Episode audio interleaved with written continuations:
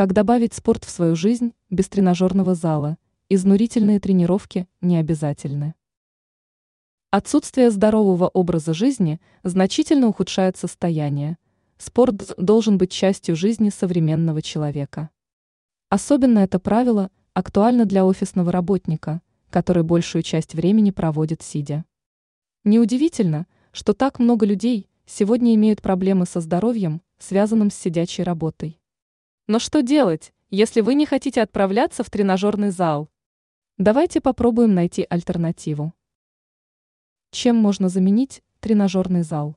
Вот несколько вариантов. Плавание. Это отличная альтернатива тренажерному залу, так как нагрузка идет на многие группы мышц, сжигая лишний вес. Ходьба. Многие считают ходьбу лучшей заменой бега, так как в процессе быстрой ходьбы сжигается больше жира.